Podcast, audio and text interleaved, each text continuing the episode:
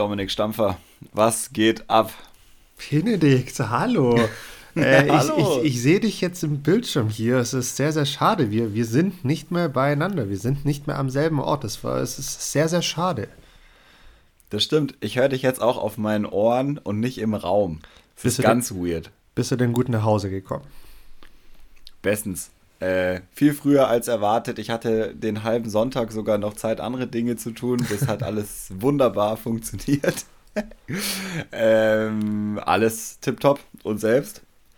Ja, auch, auch würde ich sagen. Sonntag ganz gut noch verbracht. Jetzt heute, also heute ist ja Montag, wir nehmen hier am Montag auf, so wie immer eigentlich. Ähm, ich bin immer noch so ein bisschen platt, muss ich ehrlich gestehen. Ähm, sowohl so ein bisschen vom, vom Kopf, so ein bisschen leer noch, als auch körperlich schon ein bisschen erschöpft. Auch wenn ich jetzt schon wieder eine Runde laufen war. Ähm, aber ja, die Woche hat doch echt Spuren hinterlassen, muss man, muss man eindeutig so sagen. Geht es dir ähnlich? Mm, körperlich würde ich sagen, nee. Ich habe gestern früh noch in Tschechien mein äh, mein Kinesio-Tape von meiner Schulter genommen. Ich war ja komplett eingetaped, dass meine ja. Schulter hält. Und äh, habe das dann gestern Abend tatsächlich gemerkt. Das, was ich so ohne Tape äh, in Helmstedt quasi so hatte, hatte ich so in zehnfach schwächere Auswirkungen dann gestern Abend. Aber heute ist alles voll beweglich und alles super. Ich dachte kurz so, oh Gott, jetzt habe ich quasi wie kennst du das, wenn man äh, sich einen Fuß verstaucht hat und man hatte einen Schuh an, wo der zugeschnürt war und du mhm. machst ihn auf und erst dann fängt der Schmerz an? Also ich dachte, das passiert, aber so ist es jetzt nicht. Ich kann voll bewegen, äh, alles wunderbar. Ich hoffe, das bleibt auch so. Trotzdem habe ich mir vorgenommen, ich muss jetzt dann vielleicht auch mal zum, zu einem Arzt gehen, der sich das einmal anschaut und sagt, hey, das muss man irgendwie machen, weil das ist ja auch kein Zustand. Bitte, bitte tu das. Also heute wird es ja auch ja. keine Hausaufgabe geben, weil es immer noch eine EM-Special-Folge ist, aber trotzdem als Hausaufgabe an dich, geh zum Arzt. Bitte, bitte, bitte. Ja, ich habe hab mir die Aufgabe ja selber schon gegeben.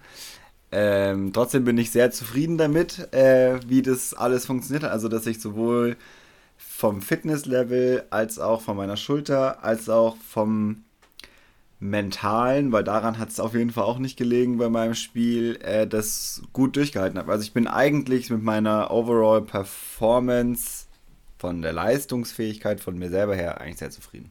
Das sind doch mal gute Erkenntnisse nach so einer Woche, oder? Also das ist schon, ja. ich meine, hast, hast ja auch viel, viel für getan, warst ja auch extrem viel Fahrradfahren und es gab ja auch ein Trainingsprogramm und da jetzt einen Haken dran zu machen und zu sagen, ja, nö, bin zufrieden, bin happy, das ist doch gut. Ja, voll. Also das also wir können ja da vielleicht gleich so einsteigen in unser EM Special 3 ist ja eigentlich jetzt, äh, wir schauen noch mal so auf unsere EM gemeinsam. Und ich muss ganz ehrlich sagen, wir haben gerade, bevor wir hier aufgenommen haben, auch gerade noch mal die Stats äh, von Udisk aufgerufen und das, was ich so in meinem Gefühl hatte, wird hier bestätigt. Das, worin ich am meisten Arbeit im Training gelegt habe, war es Patten. Und ähm, ich habe in keiner einzigen Folge, ich, gesagt, dass Patten nicht gut war, sondern Patten war overall gesehen richtig gut bei mir im Vergleich zu wie es sonst war. Ähm, das ist richtig cool und das zu sehen, dass es so viel gebracht hat und dass ich mich da auf dieses, auf diesen Teil meines Spiels so gut verlassen konnte, äh, in einem Turnierformat so wie da, wo Patten halt auch einfach wichtig ist, hat mir krass viel bedeutet. Also nicht nur, dass das wichtig war, um den einen oder anderen Bogey zu vermeiden oder den Birdie zu machen, um nicht den Anschluss zu verlieren, sondern auch, wenn man weiß, dass das einfach ein Teil des Spiels das manchmal schwach ist, den man jetzt dadurch kompensieren konnte, schon richtig gut. Ja, und wir wissen ja auch alle, dass das Putten auf das ganze restliche Spiel einfach so einen immens großen Einfluss hat. Einfach was das Mentale, was den Kopf anbelangt. Wenn ich jetzt nochmal von, von mir berichte, ich habe 75 Prozent im, im Circle 1, das ist nicht so gut, da bin ich insgesamt 72. Also eher hinteres Mittelfeld, beziehungsweise hinten in der Region. Das ist, das ist einfach nicht gut. Schluss aus, Ende. Ich habe auch nochmal meine Scorecard angeschaut, nochmal die Runden Revue passieren lassen. Es waren eigentlich 17 Putts, 17 Putts, die definitiv drin sein müssten. Da sind jetzt mal alle keine Ahnung, 12, 13, 14 oder noch weitere Putts einfach raus. Und diese 17 ja. Putts haben mir, glaube ich, 20 Würfe gekostet, weil mir drei oder vier davon einfach so fies weggerollt sind. ähm, das ist einfach nicht gut. Und ähm, das hat sich dann schlussendlich auch ja, in, äh, in meinem anderen Spiel wieder gezeigt, weil ich einfach wusste, hey, ich muss den, die Annäherung jetzt wirklich fast schon ans Bullseye hinlegen, ansonsten wird es nichts. Und ja. dann bist du auch bei den Würfen schon verunsichert, bisschen verkrampft. Und äh, das, ähm, wenn ich mir dann auch wieder meine Fairway-Hits und so weiter anschaue und wie genau ich gespielt habe, war das auch nicht so, wie ich das eigentlich von mir gewohnt bin. Normalerweise weiß ich Fairway-Hits und so weiter, da bin ich immer richtig, richtig gut. Das ist meine Stärke. Aber das war einfach auch nicht gut. Deshalb ja, hat sich das leider bestätigt, äh, was sich diese Saison schon so ein bisschen abgezeichnet, dass mein Putting-Spiel da echt äh, nicht gut war und da muss ich, muss ich, muss ich, muss ich wirklich zwingend was, was ändern. Ich, ich muss ja. vielleicht einfach auch meinen Putt-Stil ändern.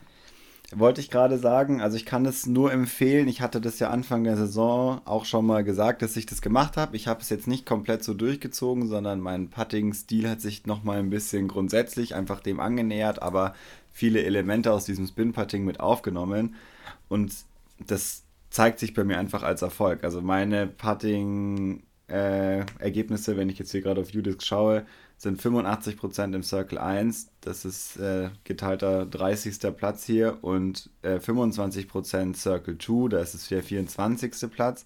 Das heißt oberes Drittel und oberes Viertel im Putten. Das würde ich, glaube ich, sonst von mir nicht behaupten äh, in diesem Feld ja, in dem ja. wir uns gerade bewegt haben, wo das schon äh, auch im Vergleich zu meiner Platzierung, äh, 47. ja doch nochmal deutlich besser ist. Das, und das zum Thema Patten eben, wo ich sonst immer sagen würde, nee, das ist nicht. Bei mir ist es auch genau anders, so wie du gesagt hast. Meine Fairway-Hits sind nur 66 Prozent.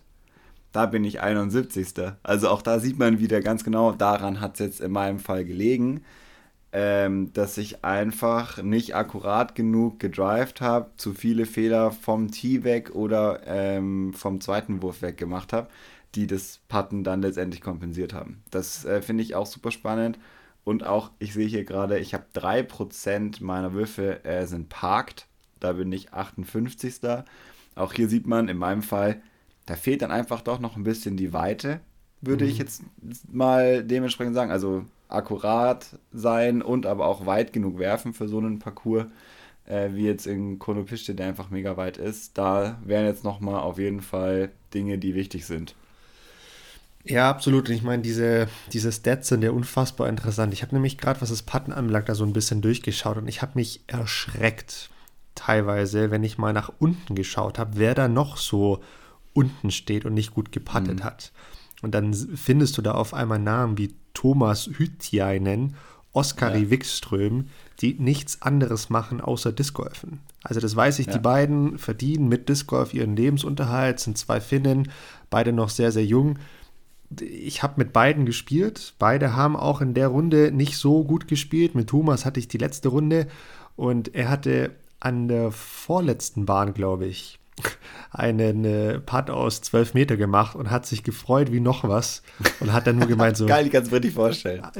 Also er hat sich wirklich gefreut und, und, und, meinte dann nur, hey Leute, das war mein erster Putt außerhalb vom Circle, den ich dieses Turnier gemacht habe. Und auch innerhalb vom Circle, also innerhalb von diesen 10 Metern, hat er äh, nicht gut gepattet. Ich weiß nicht mehr, was die Prozentzahl war, aber er war ganz, ganz, ganz unten auf der Liste. Und ähm, ich fand, es war so ein bisschen auffällig, dass ganz, ganz viele Leute nicht gut gepattet haben auf diesem Turnier. Ich weiß nicht, woran das liegt. Vielleicht ist es einfach dieses Europameisterschaftsfeeling, dass die Leute zu hohe Erwartungen haben, zu viel von sich selbst wollen, dann daran zerbrechen. Es war, finde ich, schon sehr, sehr auffällig, dass die Puttingleistung auf dem Turnier nicht gut war. Und ich glaube, das ist ja auch das, worüber wir auch schon, ich glaube, nach den Berlin Open gesprochen haben. Es gibt auch einfach Wochenenden, wo das einfach nicht läuft. Du kannst in der Woche davor gepattet haben wie ein Weltmeister, dann bist du an diesem Wochenende und dann läuft es einfach nicht. Und ich finde es auch interessant, dass auch Leute, die ja ihren Lebensunterhalt äh, damit bestreiten, die gleichen Probleme haben. Äh, wie alle anderen Spieler und Spielerinnen auch. Und ich habe mit Thomas auch gesprochen, äh, vorm Warm-up in der dritten Runde, oder beim Warm-up zur dritten Runde. Es ging eigentlich um was ganz anderes und habe ich ihn noch so gefragt, wie es so für ihn läuft. Er war offensichtlich ja nicht zufrieden. Wir haben uns zur gleichen Zeit warm gemacht. Er hat normalerweise ein bisschen, äh, bisschen mehr Luft nach oben so. Ähm, und da war er auch so ein bisschen geknickt, ähm, weil auch gerade, und das finde ich auch sehr interessant, er wird seit diesem Jahr von Ford Finnland gesponsert und repräsentiert mhm. die Marke Ford äh, und macht da Events für die und ist ein richtiges Aushängeschild. Ähm, und da hast du einfach nochmal hinten dran einen ganz anderen Druck. Er hat es jetzt nicht so gesagt, aber ich glaube, man kann es so ein bisschen übersetzen. Also dann spielt halt nicht nur mit rein, dass man mit sich selber unzufrieden ist, sondern dass man auf einer höheren Instanz nochmal etwas hat, wo man genug sein muss. Und kann ich mir gut vorstellen, dass gerade wenn man noch so jung ist, wie jetzt Oskari oder wie Thomas, ähm, und da es dann nicht läuft, vielleicht auch das erste Mal, seitdem man dieses Arrangement hat, dass das halt einfach nochmal mit reinspielt. Absolut. Und ich meine, um jetzt bei Thomas zu bleiben, er ist auch von Discmania gesponsert. Es gab einige Discmania-Spiele, einige, die nicht so gut gespielt haben. ähm, dann wer, wird das, wer wird das noch sein? Äh, weiß ich nicht, zum Beispiel Oskari. ähm, es, äh, es gab aber auch einige, die sehr, sehr gut gespielt haben. Niklas. Ja, gut, dass Niklas, Niklas Antila, äh, euch rausgeboxt ne? hat. Der, der hat das Turnier schlussendlich auch gewonnen. Aber klar, dann, dann hast, vertrittst du auch noch so eine Marke und, darf man auch nicht vergessen, Thomas Hütjainen äh, repräsentiert auch Vivo Bar Barefoot, also diese Schuhmarke, mhm. diese Barfußschuhmarke. Ist, glaube ich, einer der Spieler in Europa, der die meisten nicht Disc Golf Marken repräsentiert und davon gesponsert wird. Und ähm, ich glaube, du, du, du sagst das völlig richtig. Also da, da spielen solche Dinge schon auch nochmal mit rein. Und, und auch die Sponsoren hoffen da ja auch, dass er bei so einem Turnier wie eine Europameisterschaft, wo natürlich ganz Europa hinschaut, dass da einfach gut was läuft. Und dann ist er vielleicht diesen Erwartungen, so ein Druck, ne, ist er daran gescheitert. Also ist jetzt natürlich ja, nur eine. Ist jetzt eine Spekulation genau, natürlich, genau. aber äh, würde ich auf jeden Fall, äh, finde ich es wichtig, das mal noch so in den Kontext zu stellen, dass ähm, einfach bei vielen Spielern und auch bei vielen Spielerinnen. Äh, ich glaube, auch da kann man später noch mal kurz drauf schauen. Ich habe nämlich ein bisschen Coverage auch gesehen. Druck ist eine Sache, die einfach nicht zu unterschätzen ist und es gibt ganz viele verschiedene Gründe, die da irgendwie mit reinspielen können, was von außen völlig unverständlich ist. Mhm. Ähm, wenn man aber, glaube ich, sich damit ein bisschen identifizieren kann, dann auf einmal doch Sinn ergibt. Und ja, finde ich spannend ähm, und irgendwie ein cooles Thema. Und ich muss sagen, ich habe es am Anfang ehrlich gesagt ein bisschen belächelt, dieses UDisc Live Scoring und dieses, warum sollten wir jetzt da so krass die Stats mitverfolgen? Wer schaut sich das an? Aber letztendlich, alleine dafür, dass wir das jetzt gerade angeschaut haben und was man da für Möglichkeiten, ist es echt richtig cool. Und absolut. Ich, ich glaube auch, dass, was man da rausziehen kann. Ich glaube auch, dass daheim zu Hause ganz, ganz viele das einfach für sich genutzt haben und da das war ja wie so ein Live-Ticker. Ich meine, Fußball früher, als du ne, hier so auf, auf dem Handy noch die Live-Ticker oder daheim im Teletext oder so die Live-Ticker hattest, das ist ja eigentlich nichts anderes und das ist schon was sehr, ja. sehr Cooles. Äh, und ich finde, da kann man schon sehr, sehr gut äh, das Ganze folgen. Ich weiß auch, dass wir ein paar Runden äh, die letzten Bahnen einfach darüber verfolgt haben und genau wussten, ah, okay, Person XY liegt jetzt zum Putt an der 17 und kann damit nochmal einen, einen Wurf gut machen und so. Ist schon sehr, sehr interessant und ähm, es wäre wäre mal interessant, ob sich das Ganze jetzt auch in Deutschland so ein bisschen etablieren wird. Also ich ja. finde das sehr, sehr gut. Ich, äh, ich glaube, das könnte, könnte Disc Golf Metrics in Zukunft vielleicht auch ablösen. Ich kenne mich da jetzt nicht aus, ähm, was zu zahlen ist bei UDisc. Äh, ob das äh, zu bezahlen ist, weiß ich nicht. Müsste man weiß sich mal, mal informieren, aber ähm, ist definitiv eine, eine sehr, sehr gute Möglichkeit und eine sehr gute App. Ja, Stefan Mesel hat es ja auch auf unserem Teamabend äh, in, seiner, in seiner Ansprache gesagt, dass auch die, die äh, Turniere organisieren unter den Spieler und Spielerinnen, die jetzt vor Ort waren, da sich das bestimmt als Vorbild nochmal mitnehmen. Ich glaube, wir können es hier im Podcast auch sagen. Hier sind ja auch nochmal ein paar dabei, die Turniere ausrichten. Ähm, das ist auf jeden Fall eine coole Möglichkeit und bietet nicht nur den Menschen zu Hause die Möglichkeit, es zu verfolgen, sondern auch den SpielerInnen im Nachgang da einfach nochmal genauer reinzuschauen und äh, ihr eigenes Spiel zu analysieren und je mehr Datengrundlage man hat, valide, weil die ist ja unumstreitlich, ja. Äh, schon richtig gut. Also finde ich cool und war eine coole Erfahrung.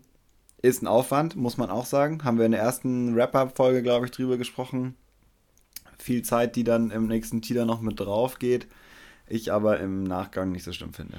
Ich meine, im Optimalfall ist es ja auch so gedacht, dass du eigentlich eine Person dabei hast, die das für die Gruppe ja, gut, macht. Das ist ja in, sogar in Deutschland noch viel unrealistischer als genau. auf einer EM. Ja, ja, voll, voll. Deshalb ähm, gebe ich dir vollkommen recht, dass man das Stats ist definitiv Aufwand. Und du brauchst noch ein zweites Medium, auf dem du mitscorest, um das später äh, nochmal zu vergleichen. Das finde ich ist schon auch wichtig, weil du klickst dich da ja durch und dann geht mal ein Wurf verloren und es ist nicht einfach nur Bene 4, Domi 3, äh, XY2, sondern du musst ja wirklich gucken, dass du alles richtig eingetragen hast. Also es ist schon, schon nochmal ein Punkt. Ja. Bene, bevor wir jetzt mal in so ein paar Themen gehen, die mit der Europameisterschaft was zu tun haben, die wir bisher noch nicht so erläutert, erläutert haben, gibt es zu unserem Spiel oder zu deinem Spiel, gibt es da noch irgendwas abschließend zu sagen? Oder hast du was im Kopf, wo du denkst, oh, das ist mir jetzt noch gekommen über die Tage, ähm, da muss ich jetzt nochmal einen Wert drauf legen oder da werde ich jetzt in der Off-Season nochmal einen Wert drauf legen. Es da was zu sagen von dir aus? Ähm, ah, es ist ganz, ich habe schon so ein paar Sachen mitgenommen. Ich weiß nicht, das, das wiederholt sich jetzt ein bisschen. Ich habe mir gestern Abend, lustigerweise, ich konnte noch nicht so ganz loslassen von diesem Event, so ein bisschen mir die Coverage vom Leading Flight angeschaut, vom, von der ersten und von der dritten Runde, wo Linus die minus 16 gespielt hat. Ich wollte einfach sehen, wie das aussieht.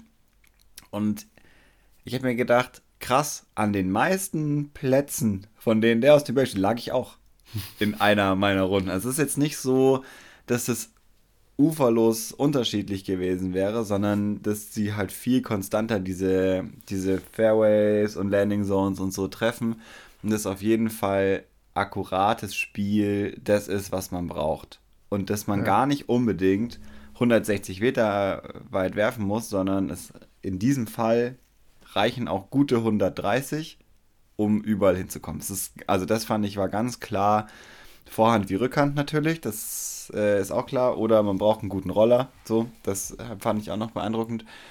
Aber eigentlich geht es um, ja, immer den gleichen Wurf abrufen zu können. Und das ist irgendwie, muss man das trainieren. Und das finde ich ist Praxis, da haben wir auch schon drüber gesprochen. Und es ist im Training sein. Und ich glaube, da macht man gar nicht viel verkehrt. Also ja. es ist eigentlich, ich nehme nur Gutes mit. So, mir fehlt nichts. Mir fehlt nur, dass ich es immer wieder abrufen kann. Ja, ja. Nee, also da kann ich auch voll mit einsteigen. Das ist, wenn ich jetzt mal auch mal bei meinem Spiel alles runterbreche, jetzt mal abgesehen vom Patten, dass er echt nicht, äh, nicht gut war, ähm, trifft das, was du gesagt hast, sehr, sehr genau. Weil wenn ich mir meine Scorekarte anschaue, dann ist die für mich eigentlich eher ungewöhnlich dahingehend, dass ich sehr viele Auf und, Auf und Abs hatte. Ich bin eigentlich schon eher ein konstanter Spieler, klar passiert es mal, dass man eine schlechte Runde hat und dass es nicht läuft, völlig klar. Aber dass ich über mehrere Runden hinweg solche Aufs und Ups habe mit äh, Bogey, Bogey und dann Birdie, Birdie, Double Bogey, Birdie, Birdie, Paar, Birdie, Bogey, äh, das ist gerade auf so einem Kurs, der jetzt nicht so viele Bogies eigentlich hergibt, schon sehr, sehr ungewöhnlich. Und das hat mir schon auch nochmal gezeigt, da muss ich an meiner Konstanz arbeiten und bei mir war das definitiv auch der, der, der Kopf, der da ab und zu nicht, äh, nicht so richtig in diese Routine drin war. Ich weiß mhm. nicht warum, ich war vom Kopf her nicht in meine Routine richtig drin. Das habe ich sehr, sehr gemerkt, deshalb ging es auch oftmals links, rechts. Gut, hatte vielleicht auch ein bisschen körperliche ähm, ja, Themen noch mit, mit dabei, warum das ein bisschen rechts-links ging. Aber ansonsten ist es auch, ja, auch bei mir die, die Routine gewesen und einfach die Konstant da, diese Würfe genauso abzurufen, wie du sie brauchst. Ähm, und im Nachhinein habe ich mir auch wieder gedacht, wir haben so oft darüber geredet, hey, wir müssen weit werfen, weil Konopiste so ein weiter Kurs es ist völlig paradox, weil ja, es ist ein unfassbar weiter Kurs, aber genau wie du gesagt hast, wenn du diese 130 Meter kannst, dann reicht es völlig. Ja, an der einen oder anderen Bahn ist es definitiv ein Plus. Voll, ja. absolut. Aber wenn du diese 130 Meter kannst, dann kannst du alle Bahnen ohne jegliche Ausnahme Birdie spielen. Punkt. Ist echt so. Ist echt so. Das ist wirklich die größte Erkenntnis. Äh, ich habe ja noch Witze darüber gemacht, nachdem ich den Kilometer geworfen habe, dass ich sehr konstant und sehr genau 128 Meter rumwerfen kann. Und in den Trainingsrunden haben wir ja da auch drüber Witze gemacht. Und es ist aber wirklich so, die Landing Zone ist da. Ja. In den meisten Fällen gewesen. Und ähm, das war sehr gut zu sehen. Und auch, ja, in, wenn man das Coverage anschaut, egal ob Bahn 9 oder Bahn 14, ob der Drive 10 Meter weiter vorne liegt oder weiter links, ist ja völlig wurscht. Die liegen auch da. Und dann mhm. musst du halt den nächsten Wurf 10 Meter länger machen, statt 90 Meter halt dann 100 Meter bergauf. Wenn es aber für dich passt, hast du es trainiert und es ist keine, also es gibt keine Ausrede. Ja, sozusagen. Ja. Oder auch Bahn 16 finde ich auch, wenn ihr es euch anschaut oder wenn wir nochmal drüber reden. Ich habe ja in der letzten Rapper-Folge gesagt, ich habe da in der letzten Runde das erste Birdie gespielt, weil ich sie halt einmal ordentlich so gespielt habe, wie es passt. Den ersten rausgelegt, den zweiten rüber, den dritten dann eben nur 90 Meter äh, Annäherung gehabt und nicht 120. Und schon spielst du da den Birdie. Und ob jetzt die Annäherung 70 Meter ist oder 90, ist wirklich irrelevant. Völlig. Außer du heißt, äh, ich weiß nicht, Simon hat eine richtig kranke Annäherung da gespielt, über 100 Meter. Ja, gut, das kann ich halt in dem Fall dann nicht machen. Aber das ist wurscht. Äh, wenn, ja. wenn dein erster oder dein zweiter Wurf gut ist, dann brauchst du die halt auch gar nicht. Ne? Das ist halt der Punkt, ja, genau. finde ich. Ja, ja. Was ich mir noch als zweiten Punkt mitgenommen habe, ich muss, wie soll ich sagen, gerade für so ein Highlight, und das kann man definitiv als Highlight benennen, so eine EM, ähm, das war definitiv ähm, das Turnier dieses Jahr, auf das wir alle oder ich vor allem hingefiebert habe. Ich muss da dann vielleicht doch meinen Trainingsplan dahin auch ein bisschen anders gestalten, weil ich zwischendrin, glaube ich, doch zu intensiv trainiert hatte, was dann so ein leichtes, wie soll man sagen, so, so, so, ja, ein Tal, ne? äh, ein körperliches Tal mit sich gezogen hat, dass ich da dann nicht mehr so, so gut beieinander war und da war es dann wieder schwierig rauszukommen und das war nicht, nicht optimal getimt. Ich meine, gut, es gab verschiedenste Gründe, warum das so war. Ne? Ich hatte auch diese OP, ich war öfter jetzt in den letzten Wochen auch krank. Das hat alles so ein bisschen auch einen Einfluss darauf gehabt. Aber wenn ich mir das dann nochmal jetzt so anschaue, dann hätte ich mir das auch nochmal ein bisschen anders einteilen müssen. Ähm, absolut. Das ähm, würde ich das nächste Mal dann auch nochmal anders machen. Aber ja, es ist halt dann auch so, wie es, ist in der Realität und im Alltag. Und das dürfen wir auch nicht vergessen. Wir beide, wir haben Jobs nebenher. Das ist auch was, was du mir dankenswerterweise nochmal vor den Kopf ge gestellt hast, als wir da am, ich weiß gar nicht, wann es war, am Freitagabend dann nochmal in einer ruhigen Minute zusammen äh, gesprochen haben, dass, dass es halt schwer ist, uns mit den Jungs ganz, ganz oben zu vergleichen, weil die halt wirklich nichts anderes machen außer Disc Golf. Und wenn wir uns einen Trainingsplan machen, auf so eine EM hin vorbereiten, dann darf man halt nicht vergessen, dass dann nochmal plus minus 40, 45 Stunden von anderen Themen in der Woche mit, mit arbeitstechnischen Themen anstehen. Das äh, ist sicherlich gut im Hinterkopf zu, zu behalten und da muss ich das nächste Mal auch nochmal ein bisschen nachbessern, wenn wir es mal so formulieren wollen. Das finde ich eine sehr gute Erkenntnis. Wir haben da ja auf Mike schon drüber gesprochen. Ich habe jetzt die ganze Zeit nur genickt. Das kann man äh, am Mikrofon nicht hören, deswegen äh, sage ich da einfach nochmal, ja, finde ich eine sehr gute Erkenntnis und auch ganz wichtig. Das ist wie früher mit dem Lernen. Äh, ich habe früher sehr, ich habe schlecht gelernt, wahrscheinlich, so in der Schule und im Studium, sondern alles sehr kurzfristig, um alles nochmal wiederholt zu haben, aber so richtig gelernt hast du es nicht. Sondern du hast es halt dann einmal kurz wiedergegeben, aber wenn du später gebraucht hast, dann hast du es nicht abgerufen können. Und ich glaube, genauso ist es im Disc Golf oder in allem im Leben auch. Man muss kontinuierlich sein, man muss beständig sein. Da immer weiter an sich und an den Sachen arbeiten und vor einem Turnier und auch, das ist ja auch das gleiche wie mit dem Aufwärmen. Da haben wir auch drüber gesprochen, da müssen wir auch gleich genau nochmal drüber reden wenn man dann in den Flow kommt und weiß, was man kann und es abrufen kann, ist halt viel einfacher, als wenn man zwei Wochen vorm Turnier denkt, oh, ich muss jetzt nochmal Patten neu lernen. Das kann nicht funktionieren. Das geht ja. nicht. Ja. Äh, gut, ich meine, so extrem war es zum Glück auch nicht, dass ich erst Nein, zwei, das meine ich auch nicht. Das war nicht auf zwei Vormonate. Ja, ja, aber du und hast auch überspitzt, aber so vom Grundsatz her glaube ich, es ist nicht die, die Vorbereitung auf ein Turnier ist konsistent Sachen abzurufen und einfach generell an seinem Spiel zu feilen und dann vielleicht nochmal ein bisschen Augenmerk auf gewisse Sachen zu legen. Aber man braucht wahrscheinlich nicht anfangen, äh, jetzt neue Würfe zu lernen, weil du wirst sie nicht abrufen können. Nee, vollkommen richtig. Und da gebe ich dir recht. Eigentlich muss der Trainingsplan eher so gestaltet werden, dass drei Monate vorm Turnier muss alles passen und dann die ja. restlichen drei Monate nützte dafür, um das einfach in eine Routine reinzubekommen, um das, um das konstant immer abrufen zu können, egal wo, egal auf welchem Kurs, egal wann, du musst es abrufen können. Und Mir so, fällt noch was ein. Ja. Nee, ich wollte äh, nur noch sagen, und so muss der, der Trainingsplan eigentlich ja. aufgebaut werden. Ja. Voll. Mir ist aufgefallen, was für eine kranke Waffe ein Roller ist. Das wussten wir schon. Das, wir haben da schon mal drüber gesprochen.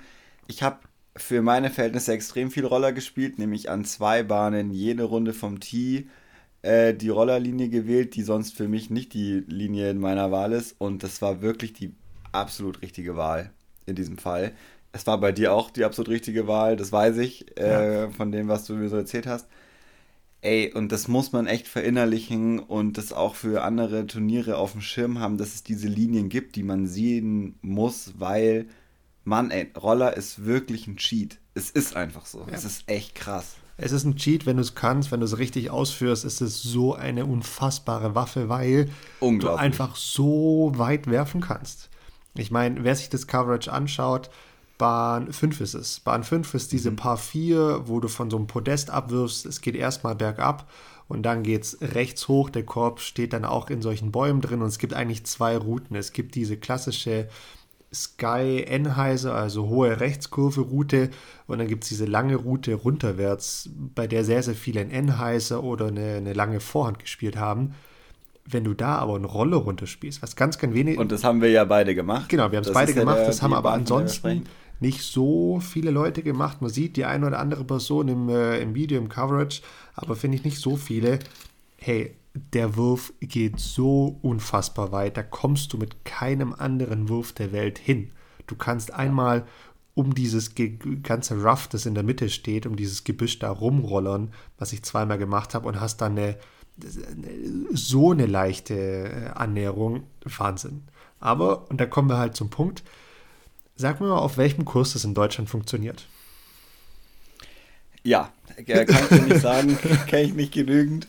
Ähm, Wäre jetzt auch nicht die Regionen, die ich geschaut hätte mit der Ansage, sondern eher auf weitere große internationale Turniere, wo ich das bisher auch nicht auf dem Schirm hatte, wo ich aber weiß, dass viele an manchen Bahnen den Roller eben spielen.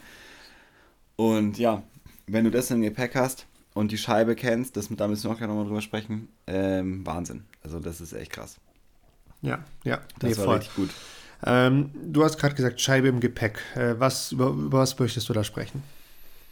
Mir ist was aufgefallen, auch, es ist eigentlich auch was, was ich aus meinem Spiel jetzt mitnehmen kann. Ich bin jetzt seit vier Jahren von Prodigy gesponsert. Ich spiele seit vier Jahren immer sehr ähnliche Scheiben und ich hatte dieses, dieses Turnier so richtig krass Vertrauen in meine Scheiben das war jetzt nicht das erste Mal, sondern ich habe das, ich vertraue denen immer, weil ich hier relativ neue Scheiben spiele eigentlich, wo ich weiß, wie sie funktionieren, aber das war dieses Mal äh, eine extreme Hilfe, weil am letzten Tag zum Beispiel, deswegen haben wir auch noch nicht drüber gesprochen, äh, war es hier ein bisschen windiger als die Tage zuvor. Mhm. Und ich wusste genau, ich will an dieser Bahn diese Scheibe spielen, da spiele ich aber eigentlich eine eher instabile Scheibe.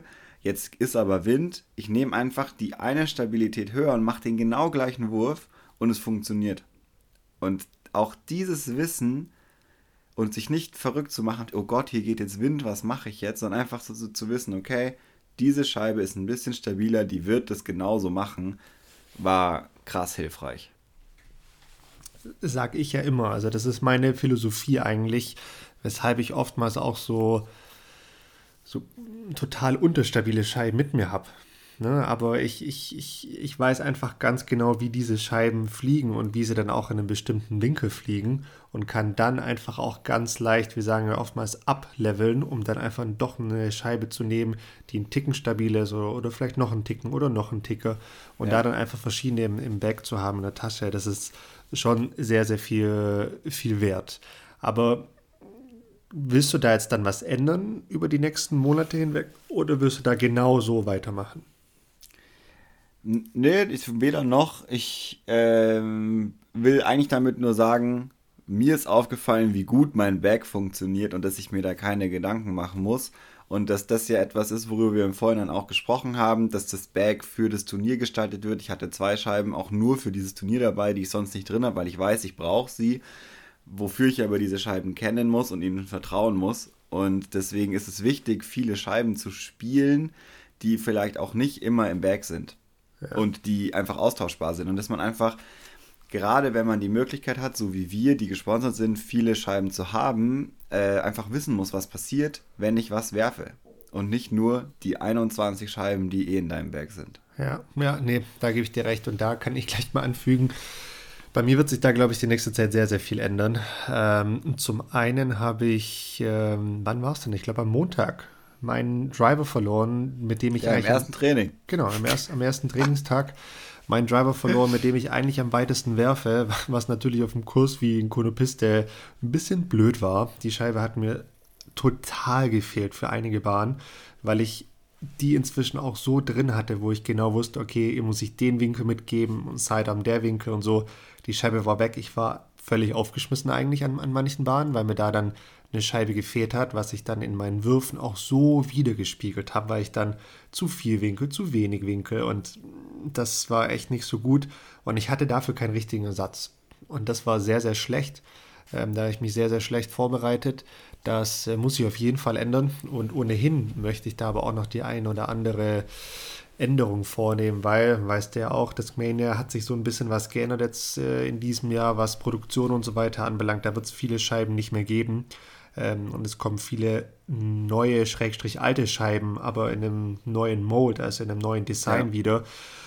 Und äh, da muss ich mich muss ich mich nochmal neu drauf, drauf einstellen. Und ähm, da wartet auf jeden Fall viel Arbeit. Das weiß ich.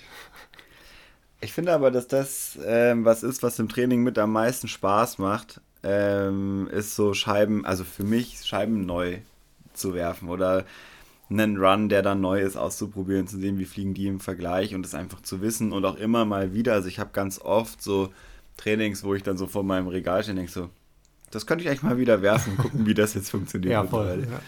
Äh, das finde ich schon ziemlich geil. Und ähm, ist auch was, was jetzt, wie gesagt, mir wahnsinnig geholfen hat. Und ja, sich auf sein Material verlassen zu können, ist, glaube ich, einfach ganz, ganz wichtig. Gerade auf einem Parcours, wo es eben nicht nur darum geht, 80 Meter, weil das kannst du mit jeder Scheibe werfen, äh, irgendwo hinzugurken, sondern wo das Ding richtig fliegt. Und zwar lange. Eben, und wir haben es ja auch schon mal letzte Woche gesagt, es ist ja auch ein Parcours, bei dem du super viele verschiedene Scheiben brauchst und auch viele verschiedene Würfe. Du brauchst teilweise also so verrückte Linien, wenn ich gerade an Bahn 12 oder auch Bahn 5 denke, die brauchst du bei uns in Deutschland oder auf vielen anderen Parcours nicht. Und da musst du einfach dafür gewappnet sein und das ähm, ja. musst du dann auch entsprechend trainieren. Gut, Bene, über was wollen wir denn noch reden? Ähm, ich hätte noch so ein paar Themen und mich würde mal so ein bisschen deine Meinung zum Preisgeld auf dem Turnier interessieren.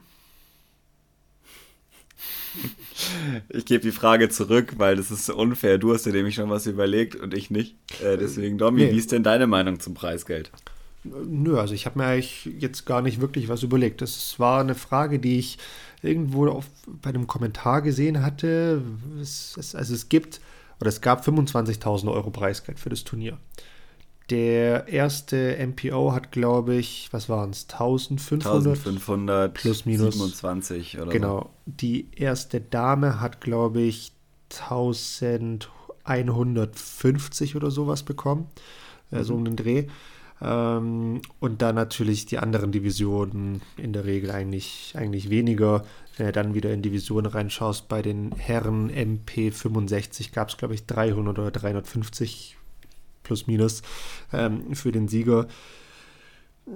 Wie, also ist das 25.000 Euro, ist das angebracht für eine Europameisterschaft? Ich bin so ein bisschen hin und her gerissen. Also an sich klingt es erstmal nach super, super viel, definitiv. Mhm.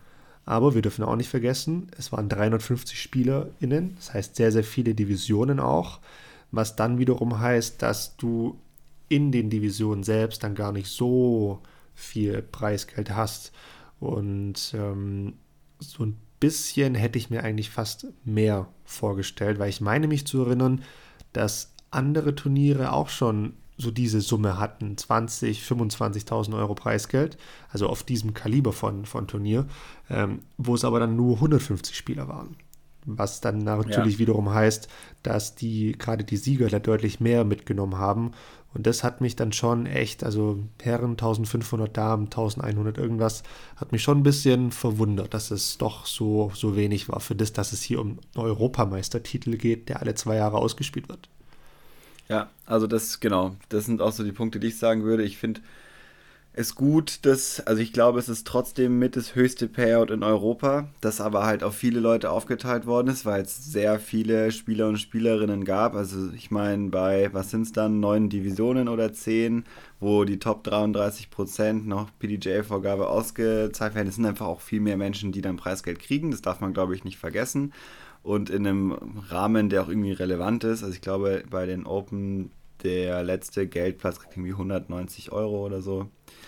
Ähm, muss man halt im Kopf haben, aber trotzdem finde ich es auch wenig im Vergleich dafür, dass auch viel mehr dafür einzahlen und dass es auch ein Turnier ist, wo große Sponsoren mit dabei waren. Also auch das ist halt auch was, eine große Baufirma, die uns vorgestellt worden ist als Top-Partner, ähm, Scheibenhersteller, Frisbee-Verband des Landes, Europa-Frisbee-Verband, bla bla bla. Also da waren ja wirklich sehr, sehr große private sowie nicht private Sponsoren mit dabei und da finde ich es, es hätte mehr sein können und es wäre ein gutes Zeichen gewesen. Also für mich geht es jetzt gar nicht darum zu sagen, es hätte mehr sein müssen unbedingt, das kann ich nicht beurteilen. Es wird sicher einen Grund haben, warum es so viel war oder eben nicht so viel war. Grundsätzlich ist Preisgeld halt immer ja auch eine Wertschätzung. Also es ist nicht nur die Möglichkeit, dass jetzt sich da jemand die Taschen voll macht, weil das ist bei unserem Sport ja auch gar nicht der Fall, sondern dass auch Spieler und Spielerinnen kommen, die da eben ihren Lebensunterhalt mit verdienen, äh, dass das für sie relevant ist, weil sonst suchen sie sich Turniere aus, fliegen in die USA und verdienen einfach da ihr Geld. Und das kann nicht das Ziel für Europa sein und da muss das größere Turnier in Europa halt einfach mit mitmachen können, weil sonst wird es hinunterfallen. Ich glaube, das trifft es ganz genug. Es, es, es, wäre vermessen zu sagen, ja, das war jetzt zu wenig und sonst was. Da sind wir auch, glaube ich, die Falschen, die sowas sagen können. Wir ja. wissen ja da auch die Details. Ich habe kein Geld damit verdient. Das kann ich sagen. genau, ich meine, was mir hier auf der Seite sicherlich auch nochmal definitiv sagen muss, es ist einfach unfassbar viel Arbeit und sicherlich dann schlussendlich auch Geld in die Präparation vom Parcours gegangen. Ich meine, wir haben diese Parcours so oft gelobt und ich meine, die, die sehen ja nicht einfach so, so aus. Ne? Also da sind zwei Wochen mit jeweils 20, 25 Leuten oder sowas draufgegangen und auch diese Leute müssen irgendwie bezahlt werden. Das, die Gerätschaften müssen bezahlt werden. Das ist völlig klar, dass es auch ganz, ganz viel Geld kostet. Und da ist sicherlich ein Großteil der, der gesamten Einnahmen auch draufgegangen. Würde es diese Ausgaben nicht geben, wäre das Preisgeld vermutlich auch nochmal deutlich höher ausgefallen. Völlig klar, die Seite ja, der Medaille muss man klar. schon auch sehen. Aber du sagst das völlig richtig. Ich meine, wenn du dir den Simon anschaust, der jetzt aus den USA hierher geflogen ist, und er hatte es ja auch schon so ein bisschen angedeutet, es kostet für ihn natürlich auch viel Geld und er lässt ein Turnier von der Pro Tour aus ähm, und Disc Golf ist sein Job. Ne? Also, ja. und dann siehst du, dass hätte er, er das Turnier gewonnen, hätte er dafür 1500 Euro bekommen. Okay, da wäre der Flug dann gerade so drin gewesen, mehr aber dann halt auch nicht. Also das ist schon, und deshalb, ne, du, du sagst es vollkommen richtig, da muss sicherlich für die Zukunft noch mal ein bisschen dran geschraubt werden, damit es dann die Leute auch so ein Stück weit hier behält, äh, beziehungsweise auch noch größere Anreize schafft, dass die Leute aus Europa Disc Golf vielleicht wirklich zu ihrem Lebensunterhalt machen, ähm, damit da einfach auch das, das ganze spielerische Level nochmal ansteigt. Ja, ich bin total gespannt. Es wurde ja am Sonntag war es dann, mhm. glaube ich, während der Europameisterschaft äh, die European Pro Tour Pläne vorgestellt. Äh, ein Projekt, das gemeinsam zum Beispiel mit Prodigy und einem anderen Team äh, und Latitude äh, entstanden ist, wo eben genau das im Fokus steht, dass Spielerinnen und Spieler, die diese Turniere spielen, davon auch leben können sollen, wo es um Payouts geht, wo es um Live-Coverage geht, wo es um Sichtbarkeit geht und so weiter. Und ich glaube, im Vergleich zu den USA sind wir dann einfach in Europa noch deutlich hinten dran, weil das, der Switch vom Hobby, Nischen und Breitensport hin zu einem professionellen Level, wo äh, die Top-Spieler und Spielerinnen zwangsläufig davon leben müssen, weil sonst können sie es nicht Top-Level ausüben. Sie haben nicht die Zeit zu trainieren und so weiter. Ähm, dieser Weg ist noch nicht abgeschlossen oder der fängt gerade erst an, wahrscheinlich eher. Also Äh, deswegen, ich glaube, es ist ein guter Schritt und auch ein guter Schritt dass jetzt wieder diskutiert wird, dass es einfach wenig war und dass es noch, oder wenig, im Ver also yeah, man mehr erwarten ja. hätte können. Ähm, und da aber auch schon die nächsten Möglichkeiten in den Startlöchern sind und wir nächstes Jahr eine Tour spielen können, Teile von uns oder Teile dieser Tour spielen können, äh, wo voraussichtlich äh, viel Geld drin steckt. Ja, ich meine, wenn wir über Preisgelder und Gelder im Allgemeinen sprechen, dann darf man natürlich ein Thema nicht vernachlässigen und das ist das Thema Medienpräsenz auf so einem Turnier. Was ja. sagst du zu Medienpräsenz? Ich meine, wir wissen, es gab, wie soll man das sagen, tägliches Coverage von, von Spin TV, es gab äh, More Disc Golf, ähm, es gab auch ein paar Fotografen, die, die mit dabei waren. Ähm, wir wissen auch, dass einzelne Länder sehr viel gemacht haben. Es gab Länder, denen war sowas zum Beispiel nicht so wirklich wichtig. Was sagst du generell zum, zum Medienpräsenz, was dieses Turnier anbelangt? Ich fand es ganz gut, um ehrlich zu sein. Ich fand vor allem, dass sehr viel, sehr abwechslungsreiche Medien publik geworden sind. Eben wie du sagst, es gab zwei Kamerateams unabhängig voneinander, die verschiedene ähm, Teams oder verschiedene Divisionen begleitet haben. Es gab von der PDGA-Seite in Europa, es gab von der Turnierleitungsseite Instagram-Kanäle, die dann nochmal ganz anderen Einblick äh, gegeben haben. Es gab Länder wie Frankreich zum Beispiel, die das sehr professionell auf ihrer Seite gemacht haben oder die Schweiz, die da einfach eigene Accounts hatten, die da richtig Gas gegeben haben, um zu zeigen, was da losgeht. Ich glaube, auch wir haben äh, da noch, also sage ich jetzt einfach mal so, äh, dazu beigetragen, das nochmal auf eine andere Weise den Menschen, die jetzt nicht dort waren, äh, näher zu bringen. Und ich glaube, es sind gerade ganz viele Versuche unterwegs.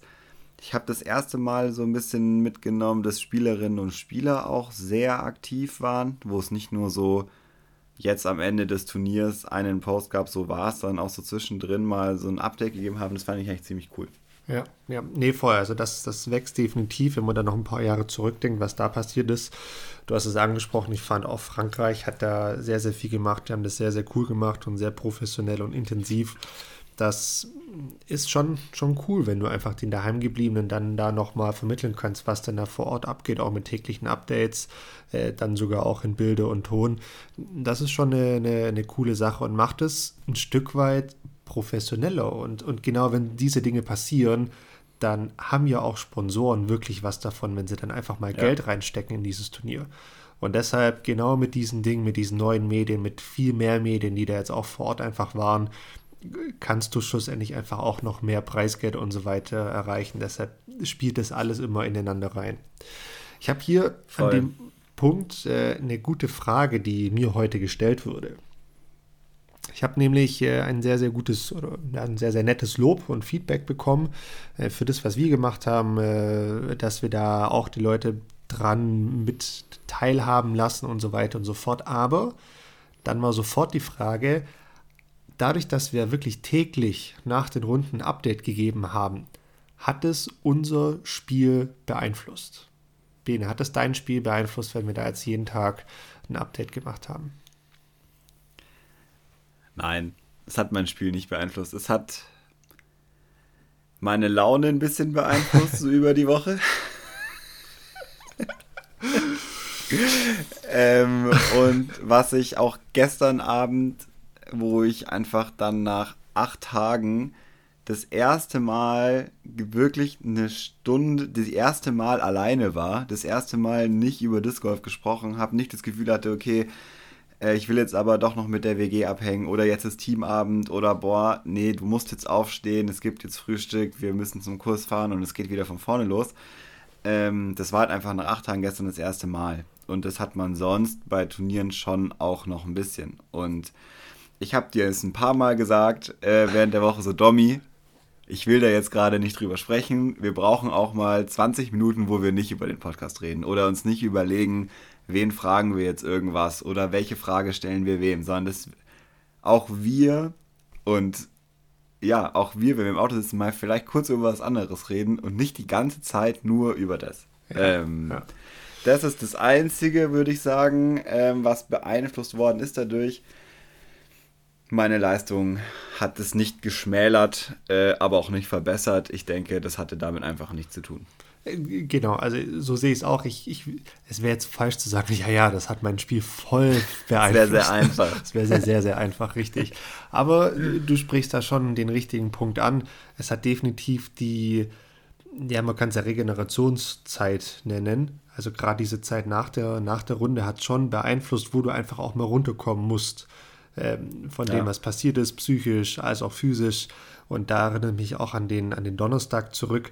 Donnerstag, Freitag war einfach super stressig für uns. Also wir haben Donnerstag recht spät gespielt, äh, mussten zum Kurs zurück, mussten aufnehmen, da hat das nicht geklappt, dann mussten wir es irgendwie weitermachen, dann mussten wir zum Teamabend, haben es auf dem Weg zum Teamabend geschnitten, sind super spät zurückgekommen, mussten am nächsten Morgen früh raus, weil die Open früh gestartet sind. Das war dann schon alles stressig und da lag dann bei uns ab und zu, lagen die Nerven schon auch ein bisschen, ja, blank ist jetzt vielleicht zu viel gesagt, aber es ging schon in die, in die Richtung. Du hast es schon mir auch äh, als Werber gezeigt, dass du gerade keinen Bock hast. ja, es ist aber auch. Es ist äh, auch voll okay. Muss, also es ist ja auch voll, also es ist Eben. auch total wichtig, glaube ich, weil was wir hier machen, ist, wir mischen Hobby und Arbeit auf eine gewisse Art und Weise, auch wenn der Podcast auch nur ein Hobby ist, eigentlich aber es ist Arbeit und das ist etwas, was man, glaube ich, nicht vergessen darf oder was wir auch, äh, ja, wir nehmen das ja sehr ernst. Also für diese Folgen hier stecken wahrscheinlich pro Folge drei Stunden Arbeit drin, wahrscheinlich sogar mehr. Äh, wenn man noch die Schneiden und so weiter mit reinrechnet, ist einfach schon viel Arbeit und dann ist es einfach auch mal so, dass man dann sagt, hey, Jetzt reicht's. wir reden da in 20 Minuten drüber. Ja, ja. Nee, nee, aber ich meine, ich hatte mir am Anfang da schon echt meine Gedanken darüber gemacht, ob wir uns da nicht zu viel vornehmen. Ähm, jetzt im Nachhinein muss ich aber sagen, so, nee, es war, es war in Ordnung, weil wenn ich auf dem Kurs war, dann war ich auf dem Kurs und habe nicht an den Podcast gedacht. Also ja, ja. ich glaube, einmal hatte ich an den Podcast gedacht, das war direkt an Bahn 1 nach meinem ersten Putt, beziehungsweise nach meinem zweiten Putt an Bahn 1, den ich aus vier Metern daneben geschoben habe, wo ich mir gedacht, fuck, was sage ich da jetzt im Podcast dazu? Äh, was das wieder für ein Auftakt war. Aber ansonsten, nee, hat mich das äh, auch nicht wirklich beeinflusst. Und man muss letztendlich, jetzt können wir ja nachdem die letzte Aufnahme 48 Stunden her ist, äh, ja, also das Feedback, das wir bekommen haben zu dem, was wir da gemacht haben, ist und war auch extrem gut.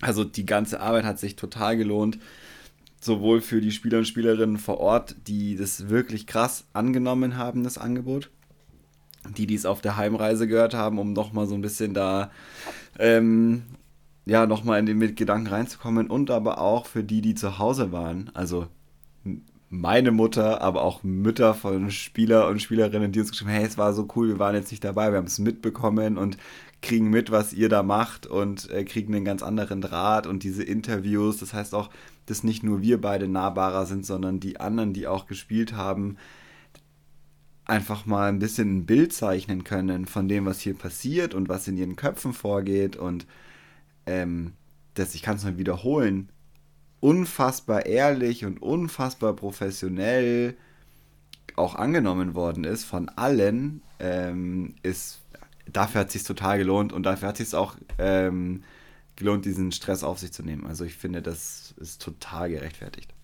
Nee, und ich glaube, da kann man sicherlich auch nochmal Danke sagen an, an all diejenigen, die uns kurzfristig immer ein Statement geschickt haben. Und es war wirklich kurzfristig, weil wir es vorher ja auch nicht wirklich wussten, wen wir jetzt wirklich fragen sollen oder fragen können.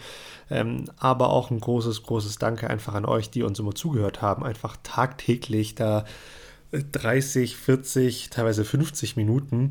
Ähm, wir haben ja vorher immer angekündigt, ja, es wären so Updates von plus minus 15 Minuten. Das haben wir meistens so ein bisschen überschossen, das Ziel.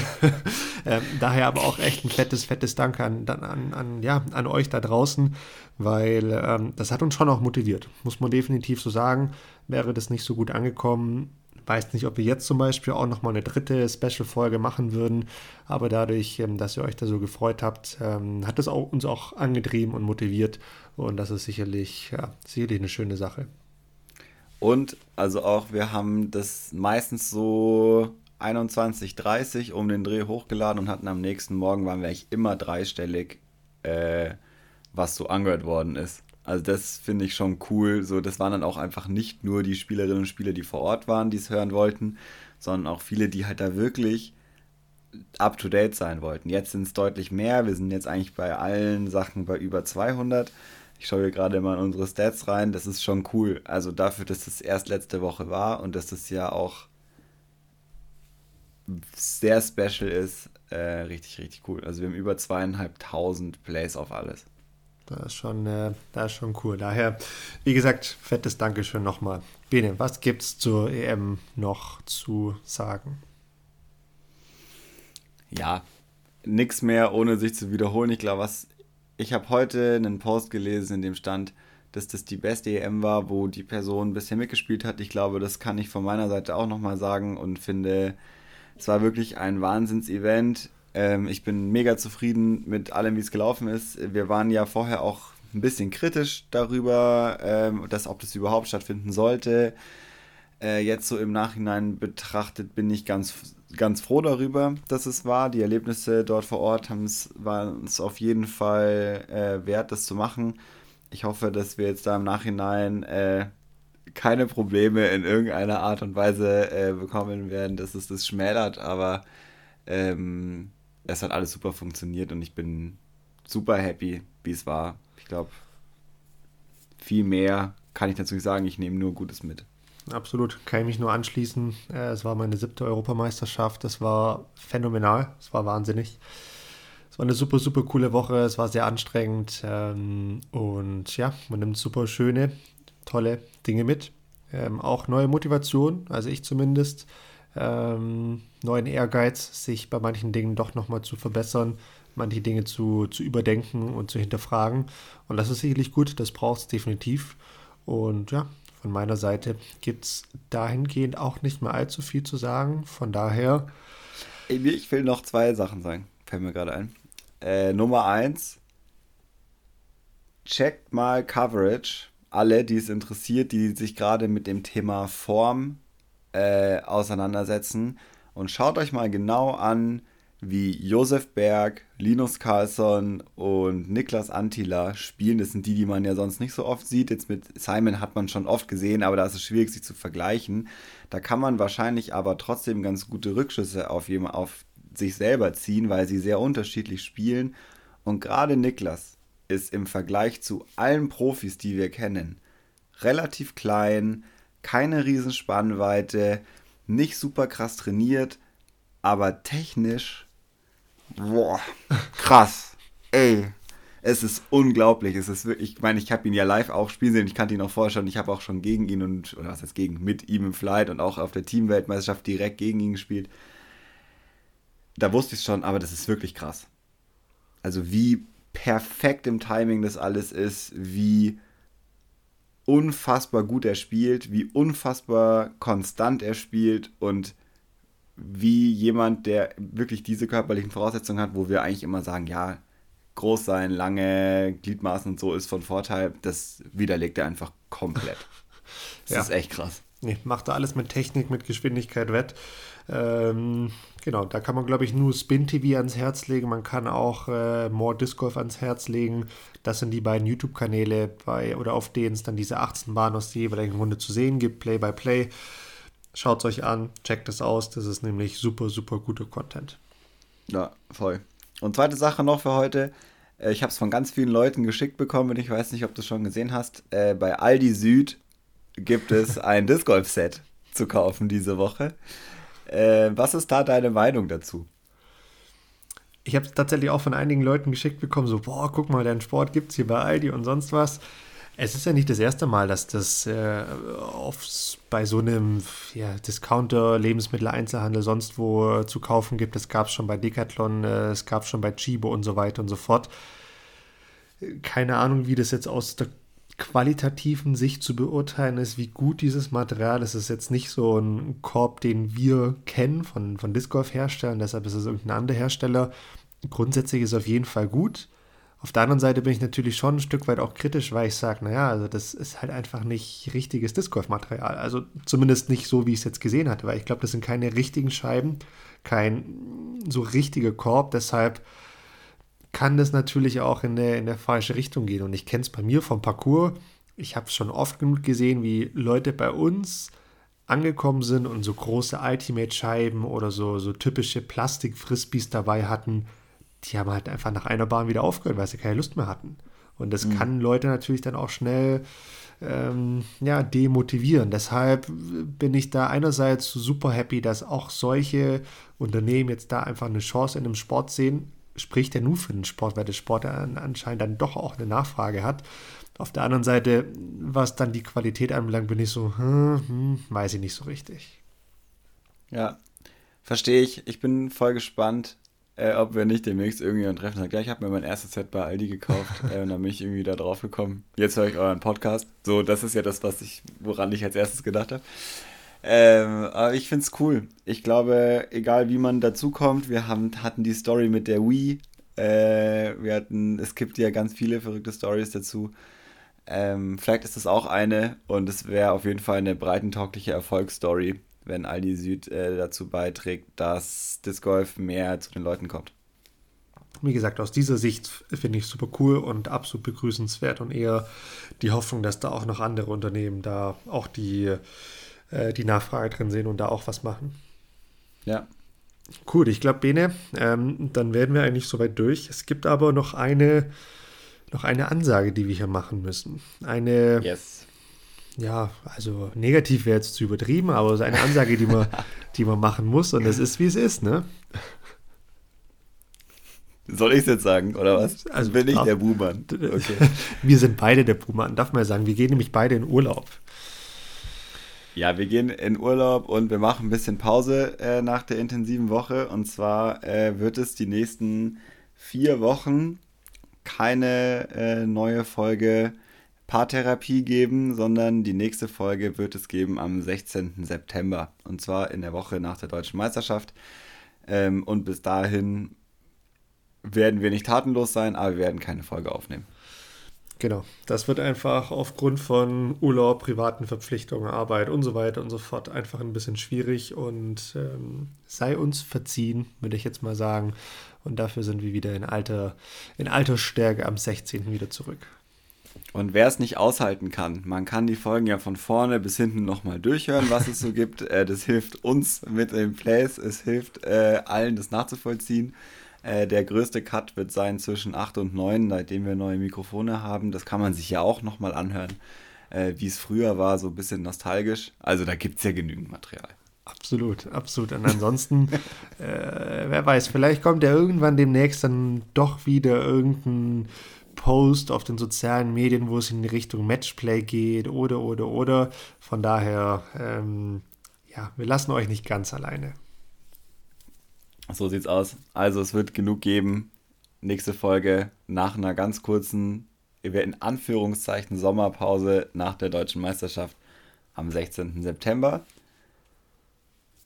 das war's. Alright, das war's. Das war EM Special 3 nach der EM. Und ja, Bene, ich, äh, ich wünsche eine gute Zeit. Wir werden uns jetzt ja sehr, sehr lange nicht hören. Das, das wird völlig ungewohnt sein.